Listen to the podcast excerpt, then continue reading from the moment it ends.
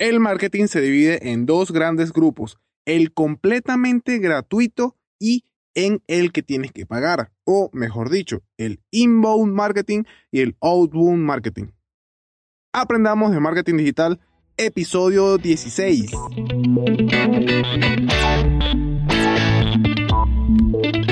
Bienvenido y bienvenida a un nuevo episodio de Aprendamos de Marketing Digital, el podcast en el que aprenderemos juntos tips, secretos, consejos y más del mundo del marketing digital. Hoy es viernes 24 de abril del 2020 y el día de hoy vamos a estar hablando de algo más técnico. Vamos a hablar del inbound marketing, que es cómo funciona, cómo se hace, para así aprender a identificarlo y poder ajustar nuestras campañas de marketing en base a nuestros objetivos. Ok, bien. Vamos a comenzar por lo primero que debes saber. El marketing digital tiene dos grandes vertientes, dos formas en las que puedes hacerlo. Una es la forma gratuita y la otra es la forma paga, así de simple, como lo mencionaba al principio del podcast. Puedes crear estrategias basadas en no gastar ni un solo centavo o, por el contrario, hacer una estrategia que principalmente esté basada en gastar dinero. Y bueno, así es como todo funciona. Hay cosas que puedes hacer sin gastar dinero y otras que no. Y para todo lo demás existe Mastercard. bueno, bueno, vamos entonces a ponernos un poquito más serios. Volviendo a lo nuestro, estas dos formas de hacer marketing, como todo, tienen un nombre en específico y, por muy triste que parezca, para muchos, es en inglés. Y sí, hay que aprenderse estos términos si vas a estar dentro del mundo del marketing digital. Eso es lo que hay, no puedes hacer más.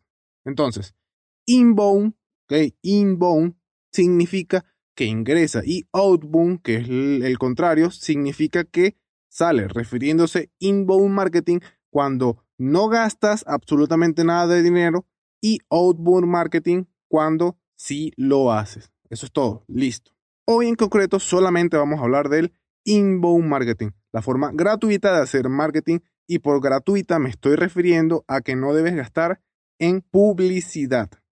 Ahora, este método de hacer marketing digital, el inbound marketing, es un conjunto de técnicas de marketing que son no intrusivas, es decir, que buscan no invadir o ir en contra de la voluntad del espectador, de la audiencia, de la persona, del público, etc.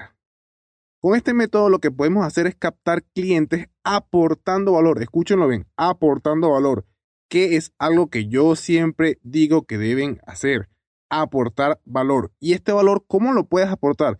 Bueno, a través de la combinación de varias acciones, como por ejemplo, eh, hacer SEO, de repente, que es la optimización del posicionamiento en los buscadores a través de contenido de valor. Bien, por ejemplo, posicionarte en Google, posicionarte en Bing, posicionarte en cualquier otro medio que sea utilizado como algún tipo de buscador. El marketing de contenidos, que es el que siempre recomiendo trabajar. Además, también la presencia en las redes sociales, aplicando esto mismo, el marketing de contenidos, aportando valor a tu audiencia en resumidas palabras, el inbound marketing no es venderle directamente a tu audiencia o público. Es un método mucho más pasivo y es en este donde el consumidor está interesado en tu contenido, o mejor dicho, en un contenido en particular, más sin embargo puede o no querer concretar alguna especie de compra. Eso es lo que debes de saber. O sea, tu público va a estar buscando contenido en específico, pero puede que sí o puede que no quiera gastar dinero. Entonces, al tú no saber esto último, debes entonces preparar el terreno para que esa persona, ese público, esa audiencia quiera comprarte, quiera ser tu cliente. Bien, vamos a comparar este método del inbound marketing con un embudo o funnel. Bien, en este funnel no se va a gastar dinero, recuerden, aquí no estamos gastando dinero, pero seguirá casi las mismas fases de un funnel tradicional, de un embudo tradicional. Atraer, convertir, cerrar y encantar o deleitar. Bien, cuando hablamos de atraer, hablamos de generar tráfico, es decir, que tienes que tener un público que vea tu contenido. Debes usar recursos, todos los que mencioné antes, por ejemplo, SEO, redes sociales, marketing de contenido, etc. Y así generar tráfico, generar un público que quiera verlo. Aquí la idea no es que todo el mundo, ojo, todo el mundo visite tu web o visite tu contenido, no, no, no, sino que tenemos que centrarnos en atraer a quienes tienen más probabilidades de convertirse en una posible venta y, bueno, finalmente, un cliente satisfecho. En esta fase debes centrar todos los recursos que tú tengas para atraer. Debes llamar la atención de los clientes adecuados como te lo mencionaba antes. Para eso debes ofrecerles un contenido que sea relevante para ellos, que es importante y que también sea en el momento adecuado. Con esto me refiero a que deben ser contenidos que sean acordes a cuando ese cliente los esté buscando. Ahora, una vez que ya hayas logrado atraerlo o que ya hayas logrado captar su atención y que ya esté viendo tu página web o que ya esté viendo tus redes sociales, el próximo paso que debes hacer es convertirlos en oportunidades de venta. Para hacer esto es importante que inicies una conversación de la manera en que mejor se adapte a tu posible cliente. Por ejemplo, a través de mensajes, a través de algún formulario, alguna reunión o ahorita, en este momento, en la actualidad, está muy de moda lo que son las videoconferencias o los Zooms. Que bueno, que haces una videoconferencia por la aplicación Zoom. Esto también está funcionando bastante, pero que bastante bien.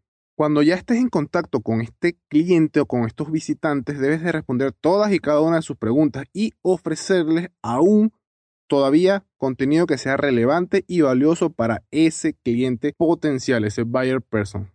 Bien, ya tienes al cliente, ya, ya ve tu contenido, ya tienes incluso sus datos. Excelente. Ahora debes gestionarlos, debes integrarlos con algún CRM. Todos estos términos son términos de marketing, ¿ok? Con alguna herramienta de automatización. De repente debes clasificar también ese lead por calidad y así puedes aplicarle, por ejemplo, el lead scoring. Y de esta manera puedes crear un flujo más automatizado de la creación del contenido y adaptado al ciclo de compra de ese usuario o cliente potencial en particular.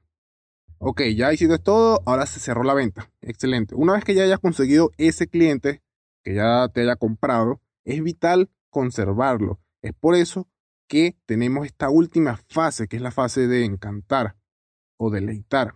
¿Cómo mantienes a un cliente? Bueno, debes mantenerlo satisfecho, ofrecerle información que sea útil, que sea interesante y cuidar a tus posibles prescriptores para que conviertas la venta en una recomendación de calidad. Recuerda que actualmente es súper, pero que súper importante contar con una social proof o con una prueba social, que tengas personas hablando de ti, que cuenten su experiencia al ser tus clientes. ¿Por qué? Porque eso ayuda muchísimo a, generar, perdón, confianza y cercanía con quienes aún no son tus clientes, quienes están como ahí que bueno, le compro, no le compro, si le compro, no le compro. Con ellos puedes lograr grandes cosas si cuentas con Social Proof. Lo que debes tomar en cuenta es la creación de contenido que sea de valor para tu cliente. Eso es lo más importante. Y de hecho, justamente ahorita tú estás siendo parte de una estrategia de inbound marketing. No importa cómo generes el contenido, sea en redes sociales, sea en algún blog, video o incluso en audio como este podcast. Lo importante es que el contenido sea de valor para quien lo lee, quien lo ve o quien lo escucha. El inbound marketing no solo se utiliza para vender, también es una excelente estrategia para crear comunidad, para crear branding o crear marca y para darse a conocer en un mundo cada vez más y más conectado. Y con esto hemos llegado al final de nuestro episodio del día de hoy. No se olviden que pueden ubicarme en las diferentes redes sociales como arroba siendo Miguel, Facebook, Instagram, Twitter, en todas ellas.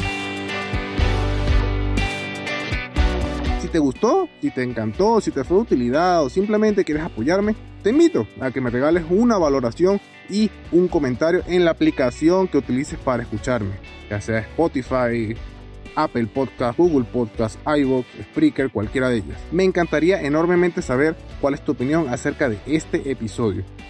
Y bueno, nos vemos nuevamente el lunes de la semana que viene con un episodio dedicado a desarrollo web, a WordPress. ¿Por dónde?